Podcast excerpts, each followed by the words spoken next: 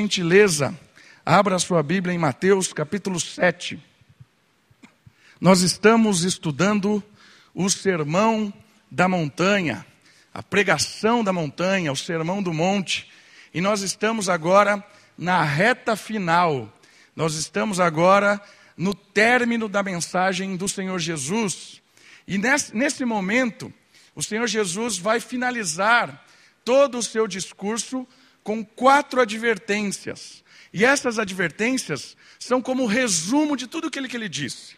É como se ele quisesse dar ênfase em algumas coisas que ele já ensinou. O Senhor Jesus, ele vai usar desse repetir, através de algumas ilustrações, todo o ensino.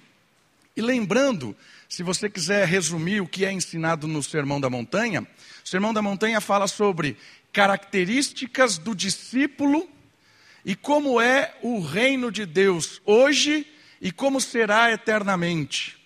Certo? Características do discípulo, como é que o discípulo vive hoje e expande o reino hoje, e qual é a expectativa do discípulo neste reino futuro que virá. Essa é a ideia de todo o Sermão do Monte. Ele está falando de características do discípulo. E nessa fase final nós vamos ter quatro advertências bem interessantes. E a primeira das advertências tem a ver com uma, uma ilustração de caminhos. Os dois caminhos. Vai falar a respeito de duas portas. Duas portas, dois caminhos, dois destinos. Essa é a primeira advertência, a primeira ilustração, essa é a primeira ênfase que o Senhor Jesus vai nos dar. E eu gostaria que você olhasse comigo os dois versículos que ensinam isso. Mateus, capítulo 7, versículo 13 e versículo 14. Melk, eu estou sem aqui. Será que consegue jogar, por favor? Mateus, capítulo 7, 13 e 14. Olha só o que diz os dois versículos. Entrai pela porta estreita porque larga é a porta e espaçoso o caminho que conduz à perdição. E são muitos os que entram por ela. Pois a porta é estreita e o caminho que conduz à vida apertado, e são poucos os que a encontram. Eu não sei quantos de vocês já viram este quadro. Quando era pequeno, eu morria de medo deste quadro. É um quadro muito famoso. Né? Quantos de vocês já viram esse quadro? Levanta a mão. O pessoal mais velho que já viu, né? É, talvez alguma coisa assim. Esse quadro ficava na casa da minha avó. Eu entrava e chorava, porque é desesperador esse quadro. E esse quadro ele era bem famoso na década de 70, 80. Olha só, aqui tem os dois caminhos representados. Tem ali bem-vindo e aí vem o caminho largo, certo? Caminho largo tem aqui um salão de baile. Olha só, salão de baile está escrito aqui. Nem existe mais salão de baile, eu acho. Aqui em cima está escrito cassino. Aqui em cima tem um pessoal, sei lá, fazendo o quê, pulando. A ideia era o seguinte: o caminho largo é o caminho divertido.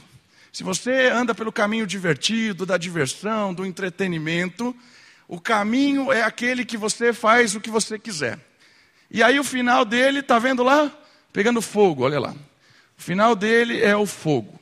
Certo? Aqui tem os olhos de Deus, um arco-íris aqui, e aqui tem a cidade. Porque aqui é um caminho estreito. Olha lá, tem um pregador já vestido de uma forma não muito atraente. Aí ele está chamando as pessoas. E aí um caminho pequenininho, passa por uma pontezinha, certo? Ali o pessoal meio, meio sem graça, mas tem que ser persistente. Vai andando caminhozinho, aí vai cada vez mais pequenininho, aí conquista o céu. Por que a gente tinha medo, ou tem medo de uma imagem dessa? Porque a primeira coisa que eu via quando era criança era o seguinte: aquele que vive uma vida divertida neste mundo vai se dar mal. Isso desde criança eu olhava e falava assim? Então, estou anotando as coisas ali, eu não posso ir nesse lugar, no outro. Quem vive uma vida desse jeito vai se dar mal. Agora, se você quiser ir naquele lugar bonitinho, cheio de ouro lá. A vida é uma desgraça. É uma vida de sacrifício, é uma vida de tortura, é uma vida de tristeza. Você vai viver de uma forma a se punir, se punir, aí você vai ter o direito de chegar lá. A ideia do quadro parece nos ensinar que o caminho é percorrido e você, quando você opta por um caminho é, de autonegação, você conquista o direito de morar num lugar melhor. Agora, se você tem uma vida desleixada, você não vai conquistar nunca esse direito. Então, o seu final é queimar no fogo. E muitas vezes a gente olha para esse texto, essa ilustração de, de Jesus, e a gente tem essa ideia do quadro. Se a gente viver uma vidinha toda certinha, toda religiosa, no final Deus vai, quem sabe, me receber no céu. Agora, se eu tiver uma vida toda é, com diversão, com alegria, coisas assim, Deus nunca vai me receber no céu. Então parece, né, na, na ideia, quando eu leio isso aqui, é que é um, meio, meio que você conquista o direito do destino, pela sua ênfase naquilo que você está fazendo hoje. Mas eu queria, irmãos, tirar da sua mentalidade essa ideia de mérito. Porque não é isso que o Senhor Jesus quer nos ensinar com a porta estreita, com o caminho estreito e com o destino da vida. Não é sobre mérito, não é sobre um estilo de vida que conquista o direito de alguma coisa. Não é isso que o Senhor Jesus está nos ensinando. O Senhor Jesus, nessa mensagem, ele quer nos dar uma advertência certeira, no alvo, algo que tem a ver com isso. O discurso de Jesus coloca os seus ouvintes em uma situação na qual precisam res responder de forma positiva ou negativa. Então é um convite que o Senhor Jesus está fazendo aqui, ok? E aí quem ouve o convite responde a esse convite. E é um convite explicativo. Ele está dando todo o panorama deste convite. E aí olha que interessante. A ilustração carrega três palavras importantes e que serão analisadas agora separadamente. Três palavras aparecem nessa ilustração e a gente precisa se atentar para ela para entender esse discurso de Jesus. Ok? As palavras são porta, caminho e destino. Porta, caminho e destino são as palavras que aparecem nessa ilustração, e elas é quem vão nos, nos explicar o que o Senhor está querendo nos ensinar a respeito dessa ilustração, deste conto. Então eu queria analisar com os irmãos, antes, olha só essa frase, que interessante de um teólogo chamado William Hendrickson. É natural preferir o que é amplo e espaçoso, de fácil acesso, em lugar do que é estreito e apertado. Também é natural seguir a multidão em vez de seguir uns poucos. Por isso, cuidado. O que ele está falando? Que é natural a gente ir pelo caminho largo, porque nós somos cegos espirituais. Mas a gente vai entender o que é esse caminho largo e o que é esse caminho estreito. A primeira coisa importante da gente perceber é o que é a porta nessa ilustração. O que é a porta estreita? O que é essa passagem estreita? A ideia de ser uma porta estreita revela a sua exclusividade, ou seja, não existem passagens secretas ou então outras formas de entrar. A porta estreita tem a ideia de que passa só um, tipo uma catraca de ônibus, certo? Você passa um por vez. É estreita porque ela é exclusiva. Só existe ela e só passa um de cada vez. Isso quer dizer que o indivíduo é quem passa. Não tem como passar multidão ou levar pessoas. É o indivíduo que passa por essa porta. E a outra coisa muito importante sobre ser estreita é que só existe esta porta. Só existe este meio de entrar no caminho estreito, cujo destino é a vida. Não existe é, é, coisas secretas. Você vai dar um jeito e vai entrar por outro, outro lado. Você vai é, enrolar e vai conseguir chegar no destino por qualquer outra forma que seja, sem ser por esta porta. O que o texto bíblico está dizendo, o que o Senhor Jesus está dizendo é: não tem como chegar à vida sem que seja por essa exclusiva porta. Está entendendo a ideia de ser estreita? É a ideia de individualidade um de cada vez, e a ideia de exclusividade é só ela. Aquela ideia de que todos os caminhos levam a Roma, já viu esse ditado? Não funciona para essa porta. Todos os caminhos levam a Roma, não tem a ideia dessa porta estreita, porque ele está dizendo: não existem muitos caminhos para a vida, só existe um caminho, só existe uma porta. Então a primeira questão importante desta ilustração do Senhor Jesus é perceber quem é a porta. E o, alguns textos vão nos ajudar. O próprio Senhor Jesus afirma ser a porta em vários textos bíblicos. Vamos olhar três textos. Deixa o seu dedinho em Mateus e vamos para o primeiro. Por gentileza, vamos para frente. Evangelho de João, capítulo 10. Evangelho de João, capítulo 10. Dois versículos. Versículo 7 e versículo 9. Olha só o que o Senhor Jesus disse nesses dois versos. Evangelho de João, capítulo 10, versículo 7 e versículo 8. Então Jesus voltou a falar-lhes: Em verdade, em verdade vos digo, eu sou a porta das ovelhas. Todos os que vierem antes de mim, ou vieram antes de mim, são ladrões e assaltantes, mas as ovelhas não os ouviram. Eu sou a porta. Se alguém entrar por mim, será salvo. Entrará e sairá e achará pastagem. O Senhor Jesus está dizendo o seguinte para as ovelhas: Eu sou a porta que salva. Eu sou a passagem que liberta vocês de toda a perseguição, que liberta vocês, ovelhas dos lobos. Sou eu que salvo. Todos aqueles que estão gritando, que estão dizendo alguma coisa, são ilusórios, são ladrões, são enganadores. Eu sou a porta. E o que isso quer dizer? Quer dizer que só existe um meio de agradar a Deus, um meio de passar pela porta, um meio que é ser obediente. E quando a gente olha para nós mesmos, a gente fala o quê?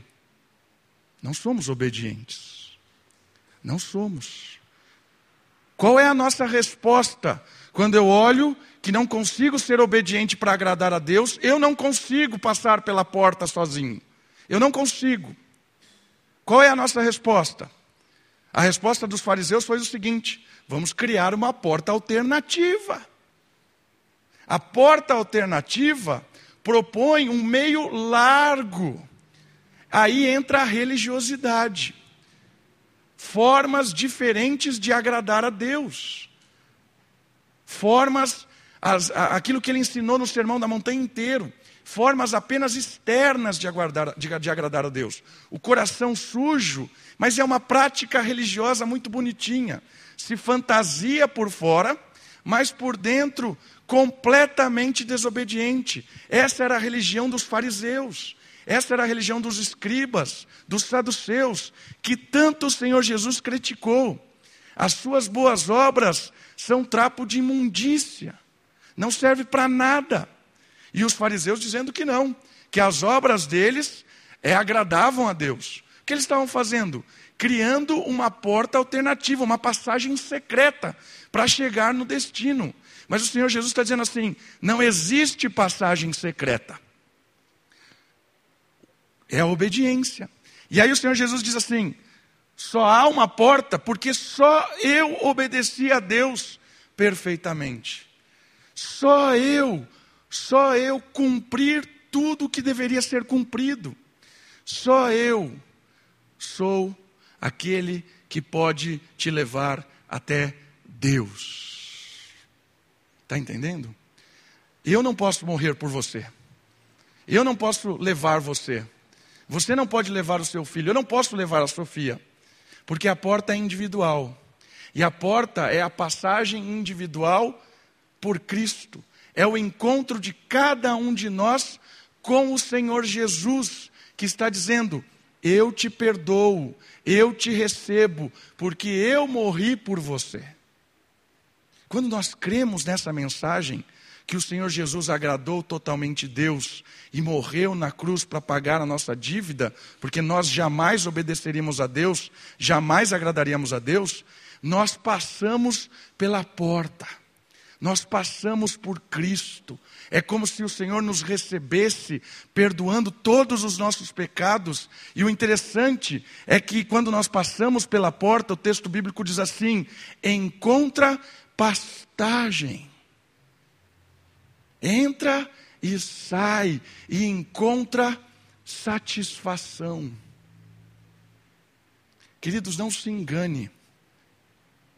Só Cristo é a porta. Não existe outro meio de encontrar a Deus. Não existe, porque só Jesus morreu na cruz para pagar o preço do nosso pecado. Só Jesus obedeceu à lei de Deus integralmente. Só Ele é a porta. Essa mensagem era um contraste com os fariseus e era dura para os fariseus, porque os fariseus queriam dizer para as pessoas: existe um jeito alternativo de agradar a Deus, e criaram muitas leis. Mas Jesus está dizendo assim: essas leis são externas, não agradam a Deus que agrada a Deus é o coração quebrantado e o coração que se rende, rende, dizendo: Eu não consigo. E aí Cristo entra na história. Está entendendo? É Cristo que nos recebe, é Cristo que nos perdoa, é Cristo que nos faz passar pela porta. Aí você pergunta assim: Mas sou eu que passo pela porta ou é Cristo que me puxa para dentro? Eu vou tentar te ilustrar isso. A igreja está aberta, a porta está aberta. Centenas de pessoas passam aí à frente. Imagine um convite. Entre e encontrará descanso. Todo dia você passa e vê aquela, aquela mensagem. Entre e encontrará descanso. E você passa, passa.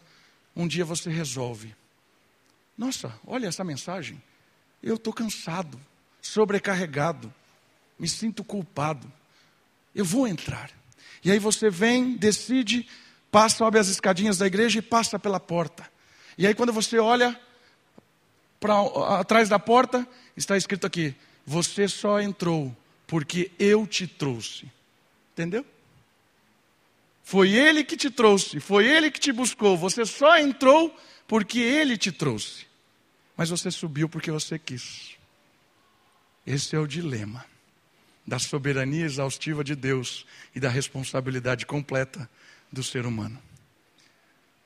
Você escolheu entrar na porta, mas quando você entrou e olhou para trás, estava escrito: era impossível entrar se eu não fosse te buscar e te trazer aqui.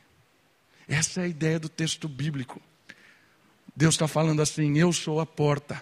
Aquele que atravessa pela porta encontra satisfação. Uma outra coisa muito importante sobre a porta. Estar muito perto da porta e não passar pela porta não adianta nada. Você pode estar a um milímetro da porta com toda a sua ou a minha religiosidade e uma pessoa completamente longe de Deus, fazendo as coisas mais abomináveis do mundo, e você aqui, fazendo as suas forças para agradar a Deus, mas você não passa pela porta, porque você nunca entendeu que não tem como agradar a Deus. O que agrada a Deus é o arrependimento, o quebrantamento, dizendo: eu não consigo, mas você está aqui, pelas suas próprias forças, querendo conquistar o direito. Não passa pela porta. Estar a um milímetro da porta, ou estar a centenas de quilômetros da porta, o destino é morte. Está entendendo? Por isso que religiosidade, práticas de boas obras, esforço próprio para tentar agradar a Deus, não dá. Precisa passar pela porta e receber o perdão de Deus, receber a nova vida de Cristo, receber o Espírito, porque é o Espírito que nos capacita a fazer boas obras. É o Espírito que muda a nossa vida, é o Espírito que nos transforma, é o Espírito que nos deixa parecido com Jesus.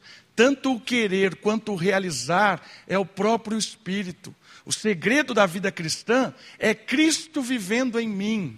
Não sou eu mais quem vivo, não sou eu mais quem decido, é Cristo vivendo em mim. Entende a diferença? Nós vivemos uma vida que busca agradar a Deus não para conquistar o destino, porque o destino foi Cristo que nos puxou para dentro da porta. Eu entrei e ele me puxou. Ou o contrário, eu puxei ele, ele puxou e eu entrei. Garantido o destino. Agora, a prática de justiça é por gratidão, é por alegria, e não para conquistar alguma coisa. O cristianismo, a fé cristã, se diferencia de todas as outras religiões por esse fator. Porque é o único, é o único sistema religioso que prega que você não consegue fazer nada para conquistar o favor de Deus. O próprio Deus fez tudo morrendo na cruz para satisfazer a ira dele, para satisfazer a justiça dele e para nos receber. Quando nós cremos, quando nos entregamos a vida para Cristo, nós recebemos o benefício da salvação. E aí nós vivemos uma vida diferente todos os dias, por gratidão e não para receber algo. Percebeu a diferença? As outras religiões nós precisamos fazer coisas para conquistar o favor de Deus. O cristianismo, Deus fez tudo e fazemos as coisas para agradar a Deus por gratidão e alegria e satisfação e não por, porque queremos merecer alguma coisa. O que o Senhor Jesus está falando sobre a porta estreita, o primeiro ensinamento crucial é que só existe um meio de chegar no destino, só existe uma passagem, e é o próprio Cristo. Que mais? Um outro texto para nos ajudar a pensar. É o de João, capítulo 6. Você está no Evangelho de João? Um pouquinho para trás, então. Evangelho de João, capítulo 6, agora. Um outro texto que vai nos ajudar a pensar sobre a porta. Evangelho de João, capítulo 6, versos 48 a 56. Eu vou ler alguns versos. 6, 48. Olha só. Eu sou o pão da vida. Vossos pais comeram o maná no deserto e morreram. Este é o pão que desce do céu, para que todo aquele que nele comer não morra. Eu sou o pão vivo que desceu do céu. Se alguém comer deste pão, viverá para sempre. E o pão que eu darei pela vida do mundo é a minha carne. Olha só, falando da sua morte. E os judeus começaram a discutir entre si, dizendo: Como pode ele nos dar sua carne para comer? Então Jesus lhes disse: em verdade, em verdade vos digo: se não comerdes a carne do filho do homem e não beberdes o seu sangue, não tereis a vida em vós mesmos.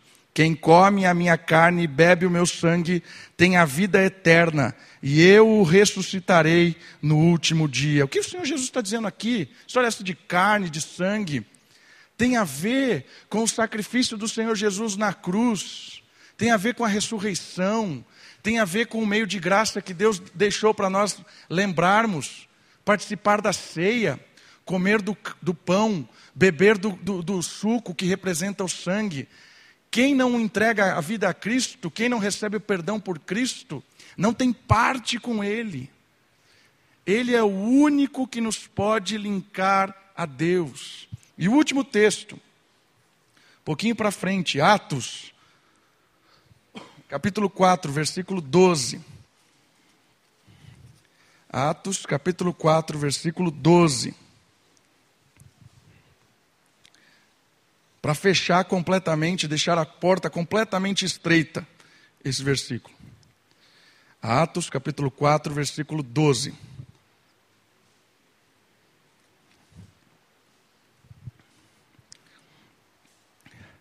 E não há salvação em nenhum outro, pois debaixo do céu não há outro nome entre os homens pelo qual devamos ser salvos. Não há outra porta. Não há outro jeito de agradar a Deus. Não há outro caminho para o destino eterno na presença de Deus. É só Jesus. Por isso que às vezes as pessoas ficam bravas com a gente. Porque esse discurso, ele é intolerante na mentalidade das pessoas. Por que ele é intolerante? Porque ele é exclusivista. O que é um discurso exclusivista? É um discurso que exclui todos os outros discursos. Quando o texto você lê assim, não há salvação em nenhum outro, o que isso quer dizer? Que qualquer religião é falsa. Só existe uma religião verdadeira, é a religião cristã. Todas as outras religiões são falsas. Diga isso na escola. Diga isso na faculdade, jovem, amanhã. Diga isso. Diga isso. Mas vai pronto para apanhar.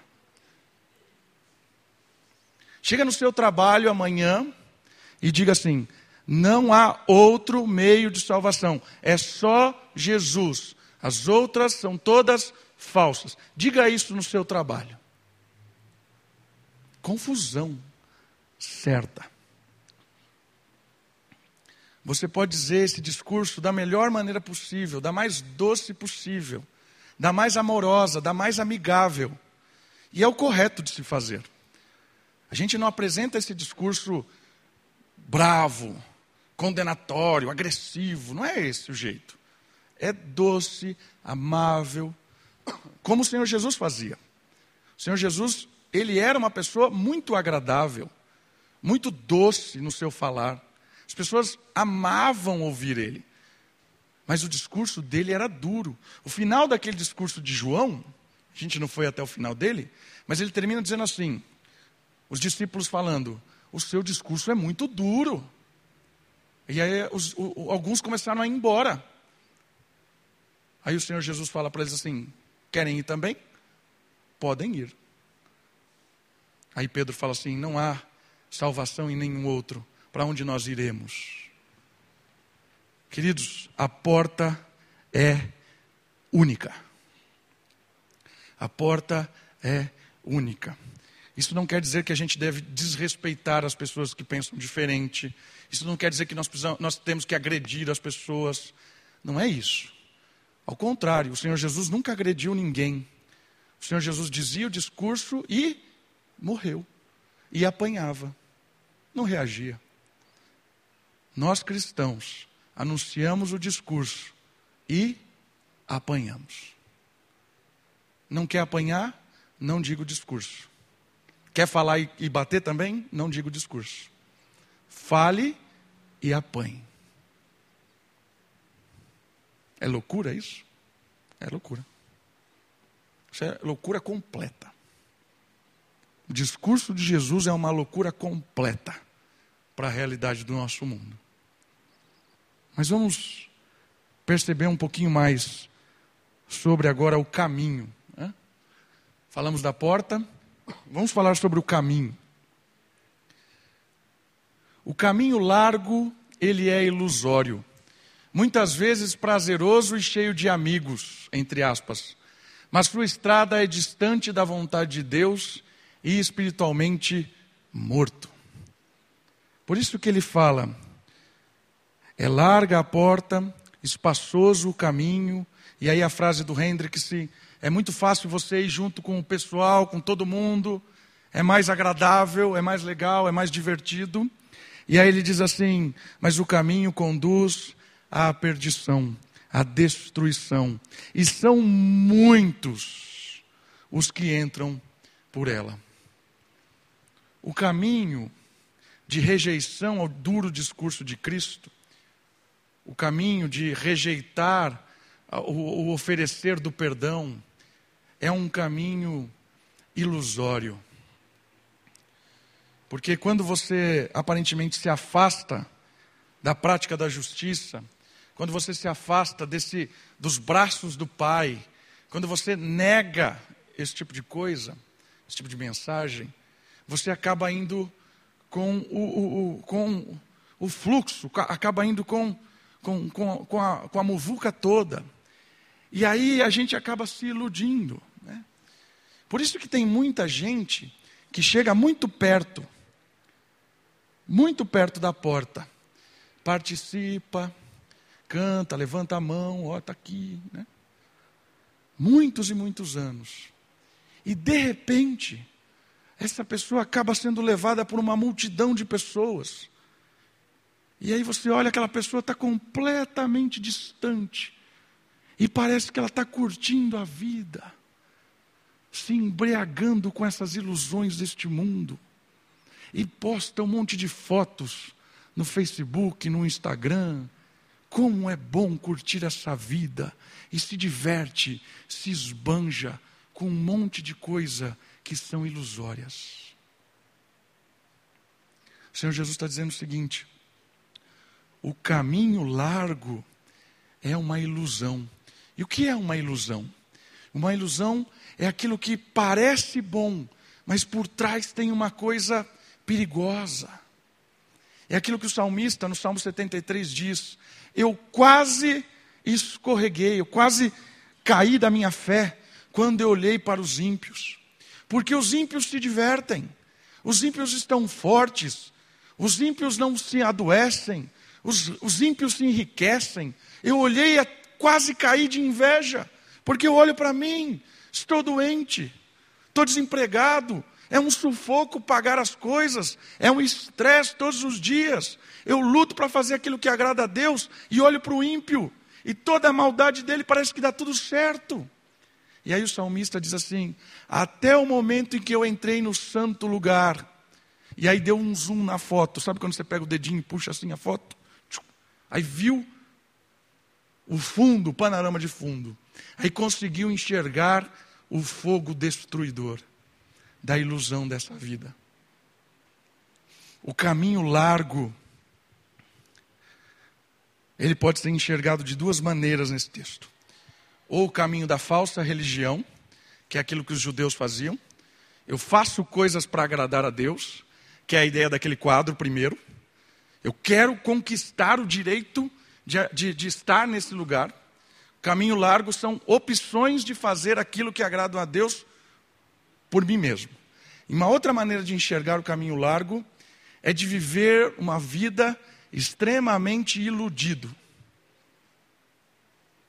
Não entendendo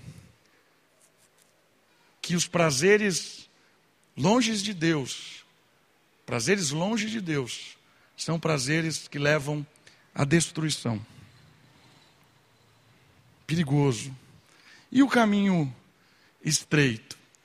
é recheado de surpresas, muitas vezes regado a lágrimas, perdas, perdão e recomeços, mas perto de Deus e espiritualmente vitorioso.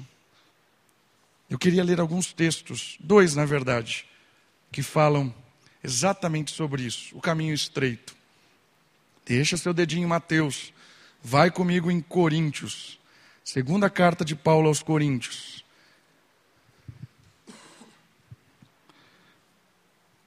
capítulo 1, 4, 8 e 9.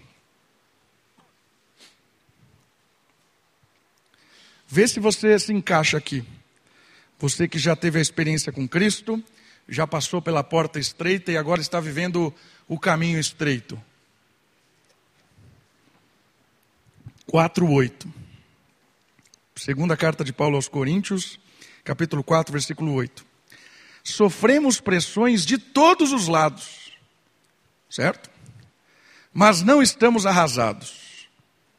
Ficamos perplexos, mas não desesperados.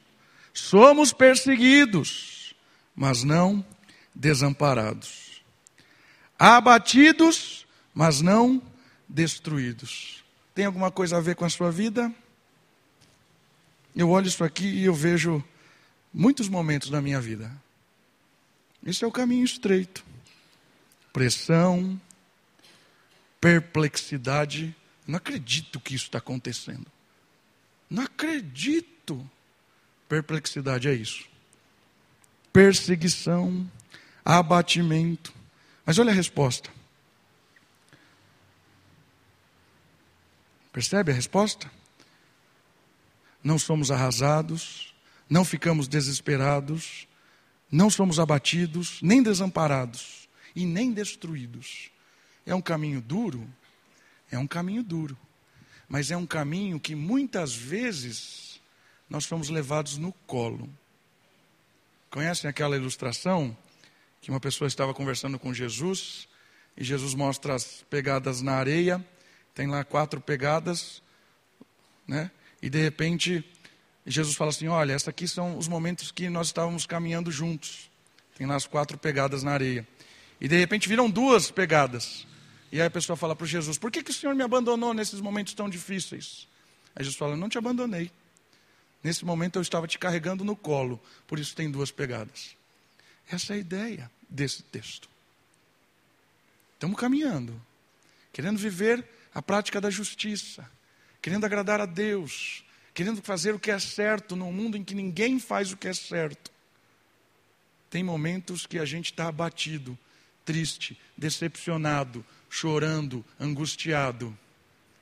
Mas Deus nos carrega no colo. Creia nisso. Creia que no momento em que você é fraco, no momento em que eu sou fraco, é aí que Deus nos faz fortes. É quando eu vou para a cama que eu consigo olhar para o céu e paro de olhar para cá. Às vezes Deus tem que colocar a gente na cama para olhar para cima e parar olhar para frente.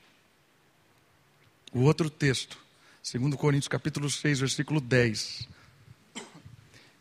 Entristecidos, mas sempre alegres. Como isso? Isso aqui é um tipo típico cristão. Entristecidos, mas sempre alegres. Pobres, mas enriquecendo a muitos. Nada tendo, mas possuindo tudo. A sua vida é isso? Irmãos, é, esse é o caminho, irmãos. Esse é o nosso caminho. A vida de todo mundo aqui é difícil. Todos aqui. Nós temos vidas difíceis cada um com a sua experiência, cada um enfrentando a sua dor do dia a dia, cada um passando a sua dificuldade. Todos nós temos as nossas lutas, todos nós nos entristecemos, todos nós. Cada um aqui de um jeito e por um problema, ou por uma dificuldade, por qualquer coisa que seja. Mas o texto bíblico está nos dizendo que Deus está conosco. Enquanto nós estivermos fazendo o que agrada a Deus, Deus está conosco. Permaneça, ore. Tiago diz assim: quando você está passando por grande provação, se você precisar de sabedoria, peça sabedoria para Deus, porque Ele dá de forma imensa, derrama sabedoria para poder enfrentar a trilha de cada um as lutas de cada um. Esse é o nosso caminho. E aí eu quero terminar falando do destino. O destino. O texto de Mateus diz que um, um destino leva à destruição ou à perdição, e o outro leva à vida. A palavra destruição tem a ideia de separado de Deus longe da presença santa do Senhor, mas diante de sua ira eterna e punitiva. o fim de uma vida de querer conquistar méritos, que é a falsa religião, ou de uma vida completamente iludida. O fim disso é a ausência da santidade de Deus. E o que é a ausência de santidade de Deus? É a presença de um outro atributo de Deus. Porque Deus é, é onipresente. Deus está em todos os lugares, inclusive nesse lugar de destruição, que a Bíblia chama de lago de fogo. Deus está lá. Mas Deus está lá de uma maneira específica. Deus está lá revelando a sua ira. Ira por causa do pecado, ira por causa da maldade, ira por causa de toda a injustiça. Um Deus santo se manifesta de forma irada diante de toda a injustiça. Esse aqui é um outro discurso muito duro.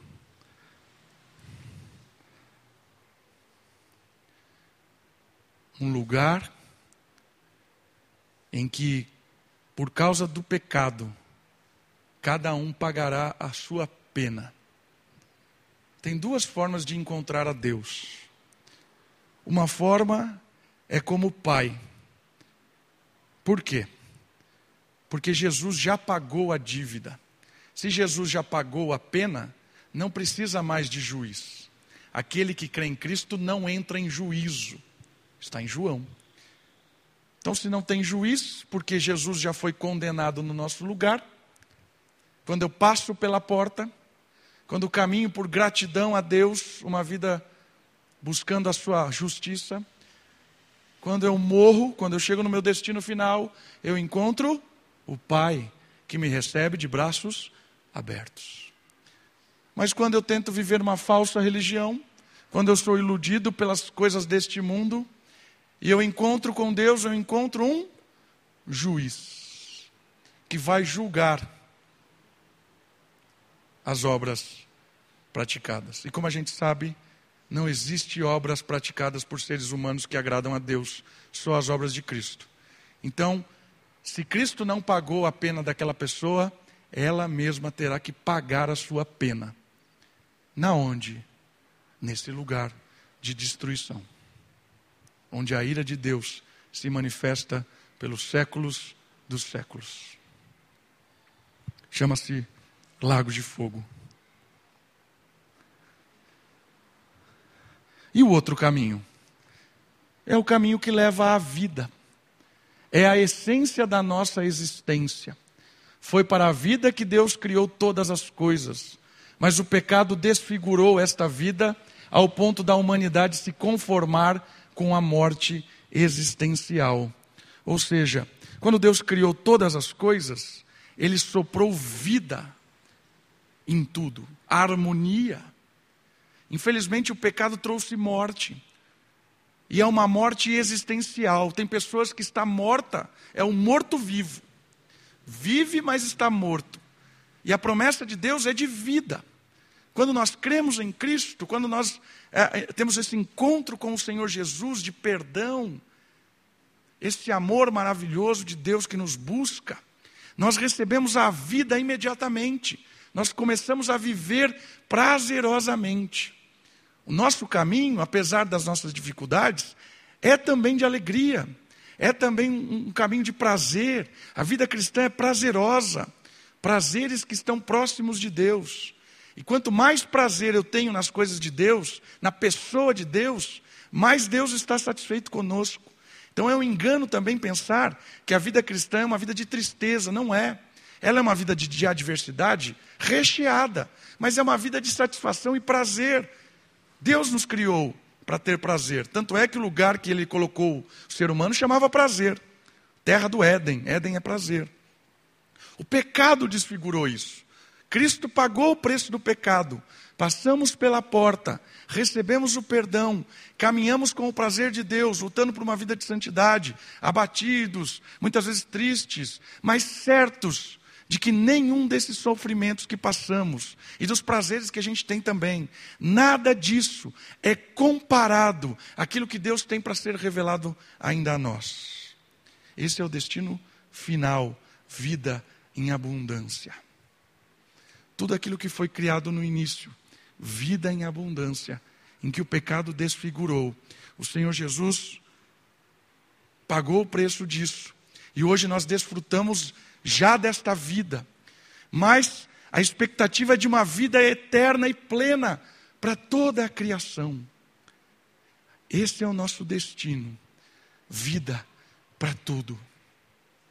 Um lugar onde não há morte, onde não há tristeza, onde não há lágrima, onde não há choro, onde não há dor. Um lugar onde o próprio Cristo está presente, onde toda a criação em harmonia já não geme mais e nem suporta angústias, como diz o capítulo 8 de Romanos. Esse é o destino, um novo céu e uma nova terra. O destino de quem vai pelo caminho largo é a destruição, o lago de fogo. O destino daqueles que são chamados por Cristo, passam pela porta, caminham seguros nas mãos dele, com prazeres de Deus, sofrimentos de Deus, encontram um lugar restaurado.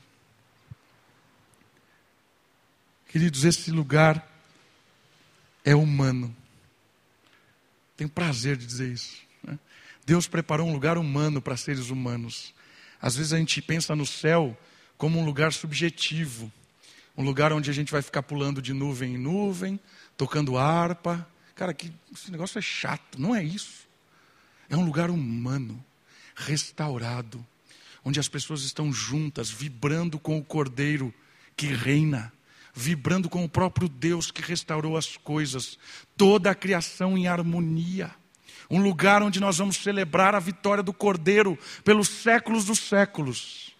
Um lugar onde nós vamos ouvir histórias de salvação, ouvir história de pessoas que, que foram perdoadas, lavadas, pessoas que contribuíram para o reino, contar as nossas histórias.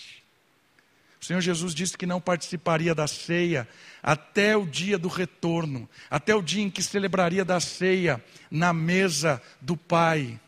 E a mesa é um lugar de bate-papo, a mesa é um lugar de conhecer pessoas. A mesa é um lugar onde gera intimidade. Imagina cada um de nós sentados na mesa com pessoas de toda a história humana celebrando a vitória do Cordeiro. Se não, você não vibra com isso, eu não sei com que você vibra, eu vibro com isso.